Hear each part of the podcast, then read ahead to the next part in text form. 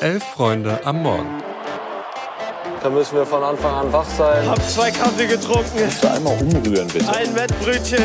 Also wenn das ein Chiri ist, weiß nicht, Digga. Soll der Cornflakes 10 gehen, aber... Das ist kalter Kaffee. Sag ja Eier, wir brauchen Eier.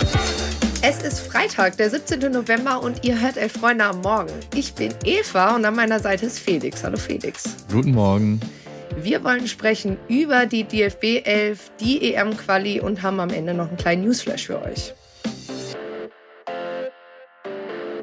Das DFB-Team spielt am Samstag in Berlin gegen die Türkei. Wir haben ja immer wieder darüber gesprochen diese Woche. Es wird euch kaum überraschen. Morgen spielt die DFB 11 der Männer um 20.45 Uhr im Olympiastadion gegen die Türkei.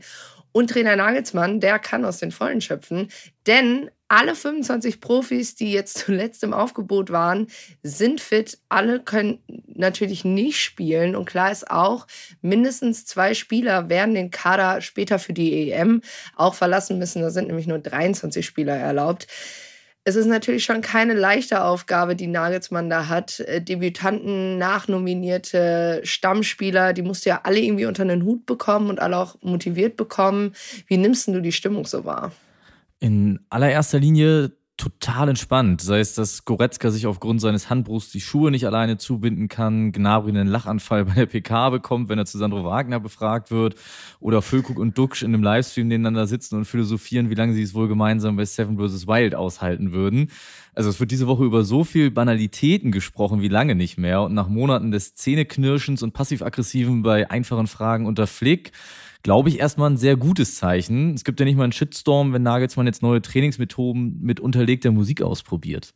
Ja, dabei muss ich aber sagen, immer Red Hot Chili Peppers, die äh, NFL kann Contra K wirklich gerne behalten. Also Californication und Co. einfach absolute Alt-Rock-Hymnen gehören irgendwie auch für mich ins jede Stadion. Aber ne, hässliche Vögel, Debutanten äh, ist einfach auch ein, auch ein gutes Stichwort. Zum ersten Mal nominiert mit 29 Jahren ist ja Marvin Duksch. Auch das solltet ihr so langsam aber sicher gehört haben in dieser Woche.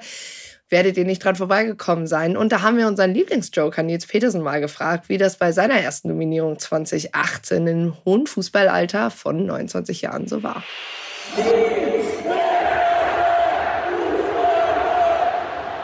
Petersens Joker.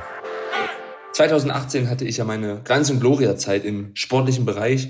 Die Nominierung, die kam jetzt irgendwie für alle überraschend. Aber für mich kam der Anruf von Yogi als bester deutscher Torjäger in Liga 1 eigentlich schon mit Ansage. Ich habe es gehofft, vermutlich auch verdient. Auf dem Papier war ich zwar noch nicht ganz 30, aber in diesem elitären Kreis von Ausnahmespielern habe ich mich jetzt nie so wohl gefühlt. Das lag vermutlich auch an mir selber, am fehlenden Selbstwert. Trotz dessen ich ja schon zum alten Eisen gehörte. Es hat mich ein wenig an meine Goldfisch im Haifischbecken Bayernzeit erinnert.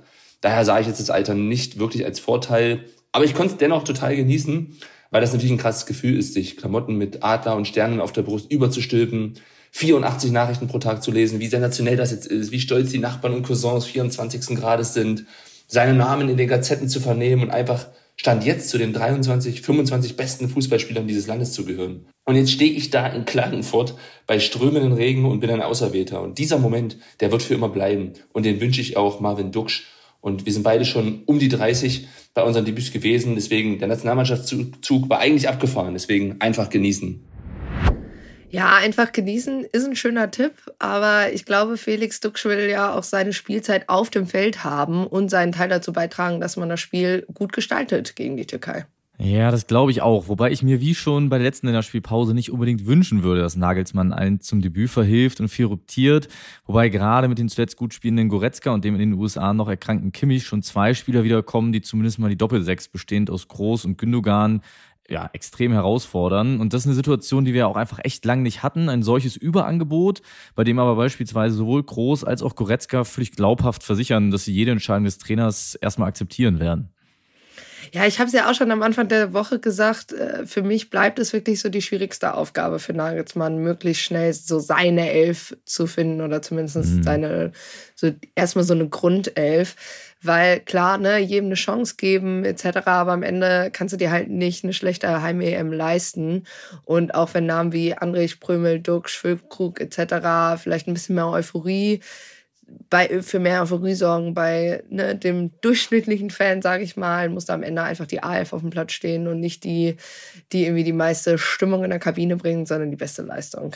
Das stimmt und ich glaube, zu dieser A11 wird tatsächlich auch Manuel Neuer gehören. Auch wenn er aktuell nur für die Unterhaltung eingeplant ist, durfte er doch den neuen EM-Ball präsentieren und bei mehr oder weniger lustigen TikToks mitmachen, bei denen er absolut wie Falschgeld daneben stand. Es scheint aber trotzdem so, als würde Nagelsmann tatsächlich fest mit ihm planen. Ansonsten lässt du ihn da ja nicht den Ball vorstellen.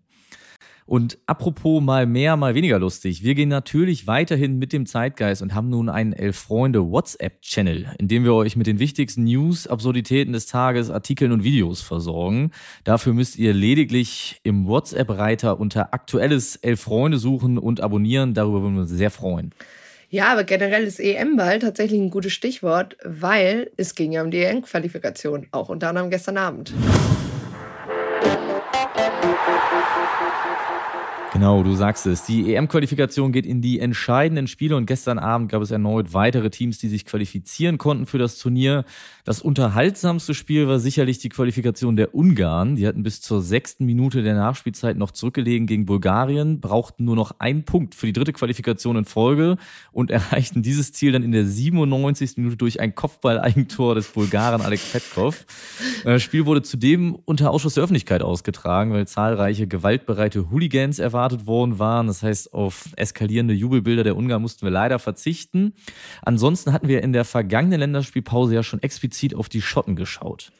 Ja, genau. Und in deren Gruppe A, da war ja eben dieses Schottland Tabellenführer, musste das jetzt aber auch endgültig an Spanien abtreten. Die haben nämlich sehr souverän mit 3-1 gegen Zypern gewonnen. Spiel war nach einer halben Stunde eigentlich schon durch. Leverkusens Grimaldo hat übrigens einen Assist gegeben zum 2 zu 0. Ja, und Zypern mit keinem einzigen Punkt nach acht Spielen. Das ist schon echt bitter. Ja, und Schottland, die stehen auf Platz 2 mit 16 Punkten, sind ja auch schon qualifiziert. Gestern Abend, da hat es nur für ein 2-2 gegen Georgien gereicht, obwohl man dazu sagen muss, Georgien hat er doch zweimal geführt, ist ja auch ein Zeichen von Moral, wenn man dann nochmal zurückkommt. Äh, für Schottland, da bleibt noch ein bisschen Hoffnung auf einen Gruppensieg. Sie spielen ja am Sonntag dann gegen Norwegen. Falls sie das gewinnen und Spanien eben gleichzeitig nicht, bleibt da noch so ein bisschen Resthoffnung. Genau, qualifiziert sind sie ja bereits. Die Gruppen werden dann auch schon am 2. Dezember um 18 Uhr in der Elbphilharmonie in Hamburg ausgelost.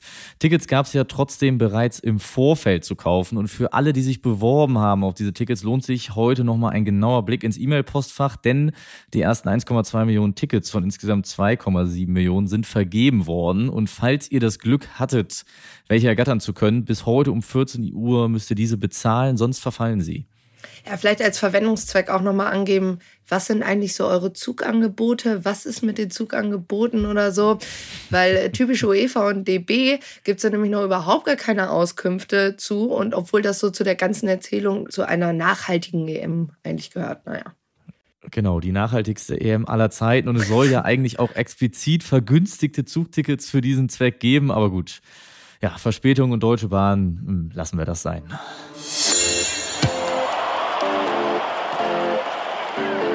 Ja, und zwar ist bei den Männern Länderspielpause angesagt. Aber bei den Frauen, da geht der Liga-Betrieb weiter. Heute Abend, da geht es direkt los mit einem spannenden Duell. Hoffenheim spielt zu Hause gegen die SGS Essen. Die beiden Teams trennen drei Punkte. Hoffenheim steht ja auf Platz drei, Essen auf Rang fünf. Und Hoffenheim muss dabei jetzt am Montag und am Freitag ran. Das wurde von Trainer Lerch auch deutlich kritisiert. Wolfsburg hingegen muss gegen die Tabellenletzten aus Duisburg ran. Bayern spielt in Bremen und Frankfurt, ihr habt es ja am Mittwoch schon gehört, spielt jetzt gegen die Aufsteiger Aufsteigerinnen aus Nürnberg.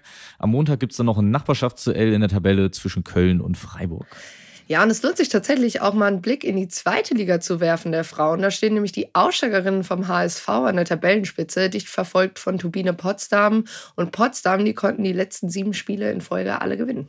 Und einen kleinen Exkurs noch nach NRW und in die Schweiz. Gegen den Ehemann von Altbundestrainerin Martina Voss-Tecklenburg, Hermann Tecklenburg, ermittelt nämlich aktuell die Staatsanwaltschaft wegen Veruntreuung von Geldern. Und mittendrin ist nun auch die Schweizer Nationaltrainerin Inka Grings. Die war zwischen 2019 und 2020 Trainerin der Herrenmannschaft von Strählen und soll so wohl mehr verdient haben als angegeben und Teil einer Scheinanstellung gewesen sein.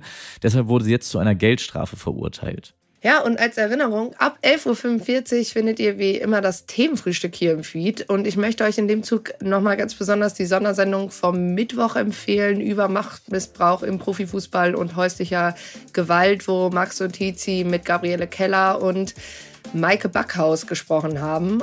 Und damit wünschen wir euch ein schönes Wochenende. Macht's gut. Wir hören uns am Montag wieder. Macht's gut. Ciao, ciao.